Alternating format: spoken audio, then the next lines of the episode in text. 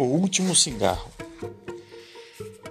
Ei, Bergson, me espere.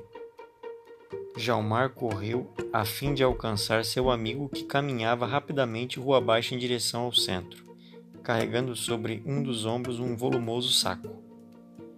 O que você está carregando aí? A voz de Jalmar traía sua curiosidade, algo de que ambos gostamos. Bergson sorriu e piscou para o amigo.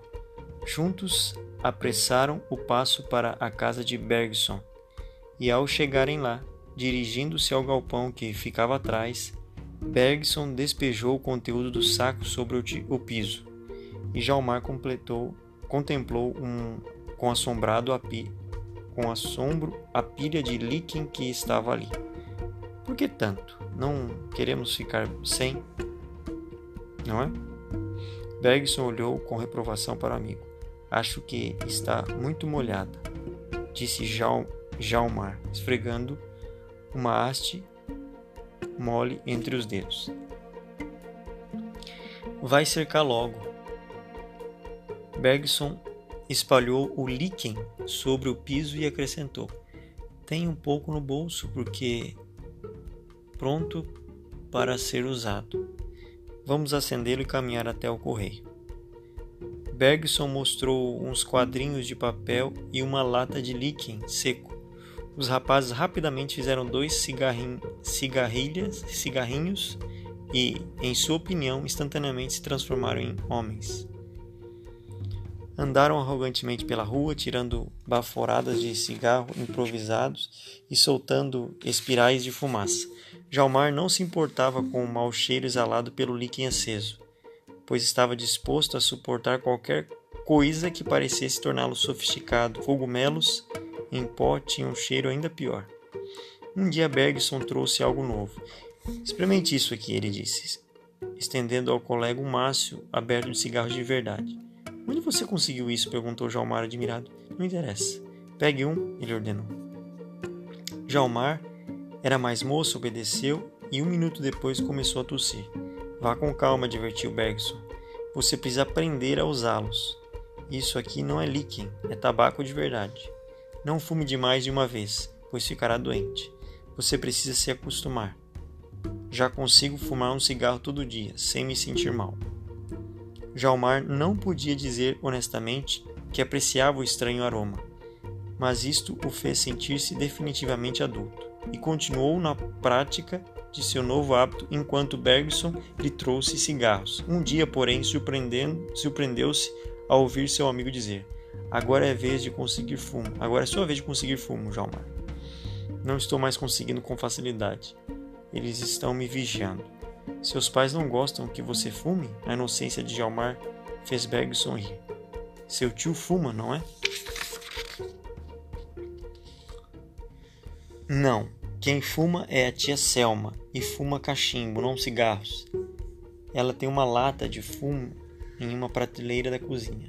Ótimo, traga um pouco, su sugeriu Bergson. É quase tão bom como este. Mas a tia Selma não. Bergson olhou para Jalmar como um misto de desprezo e piedade, que o fez calar-se, e Jalmar começou a pensar em uma porção de coisas. Tia Selma também começou a se perguntar sobre uma porção de coisas quando uma lata de fumo terminou antes do tempo. Seria impensável que Jalmar estivesse roubando, entretanto, ela sabia que o marido não fumava. Jalmar, ela disse gentilmente, você não está usando fumo de verdade, não é? Tenho visto você fazendo cigarros de cogumelos e líquens, mas espero que você não esteja usando isso aqui. E sacudiu a lata quase vazia.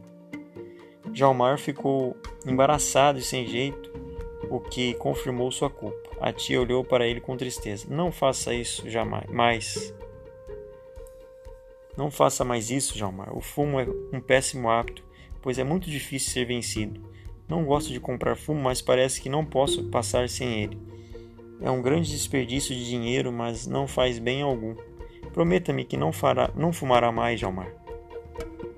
Se quiser fumar, que seja então com líquen ou outra coisa que não o prejudique.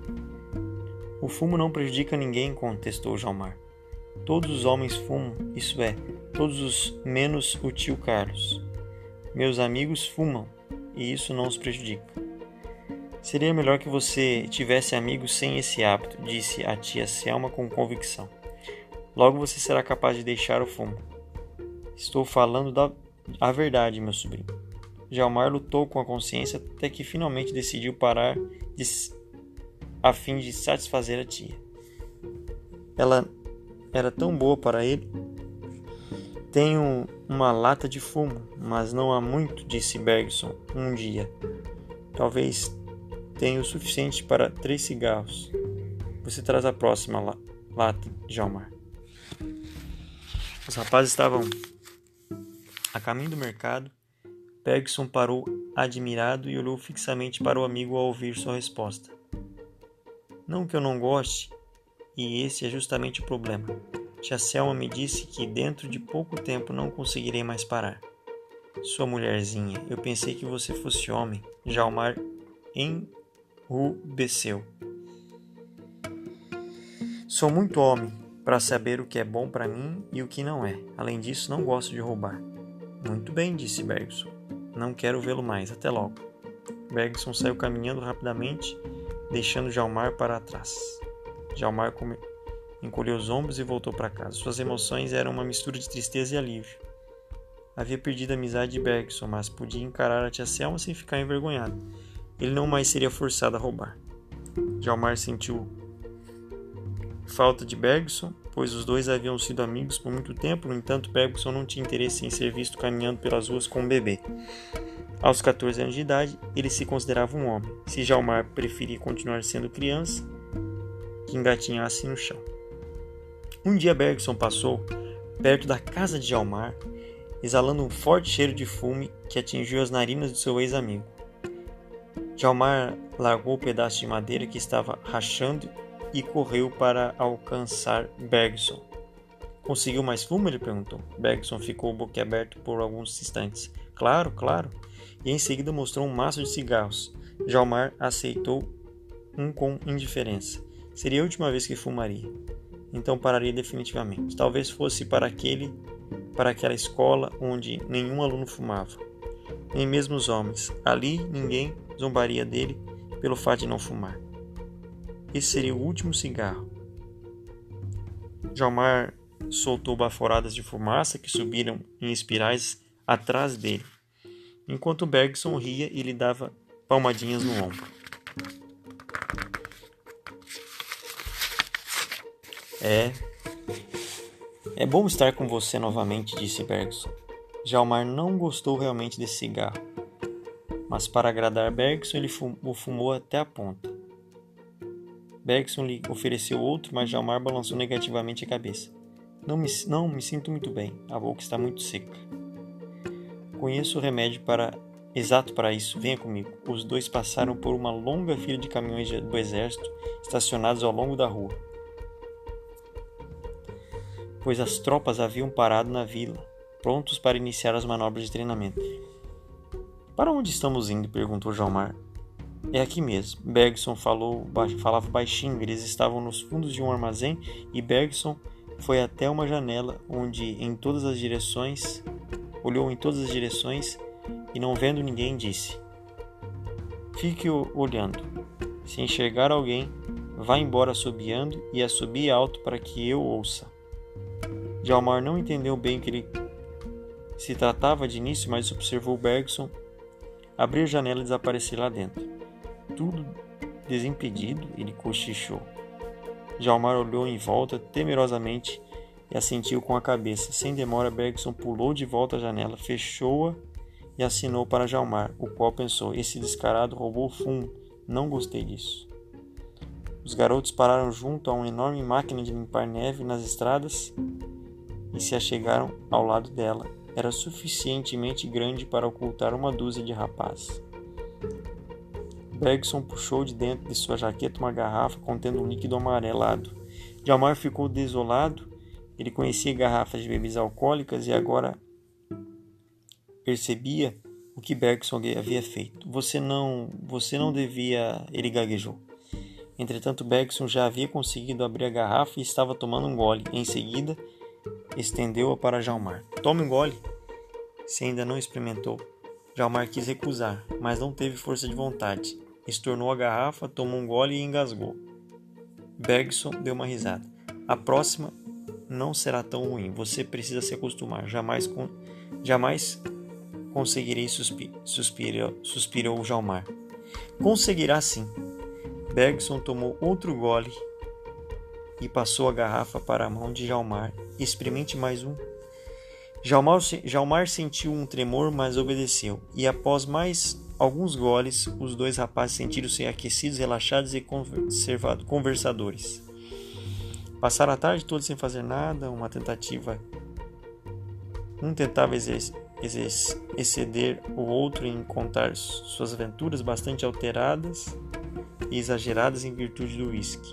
Cada gole levava outro gole até que os dois rapazes esvaziaram a garrafa. De repente conseguiram raciocinar. Precisamos ir para casa, falou Bergson. Casa, repetiu Jamar. Os garotos tentavam levantar, mas as pernas não obedeceram. Depois de rirem muito e se agarrarem um ao outro, eles finalmente conseguiram ficar de pé. Cambaleantes foram passando caminhão após caminhão até que se aproximaram do correio.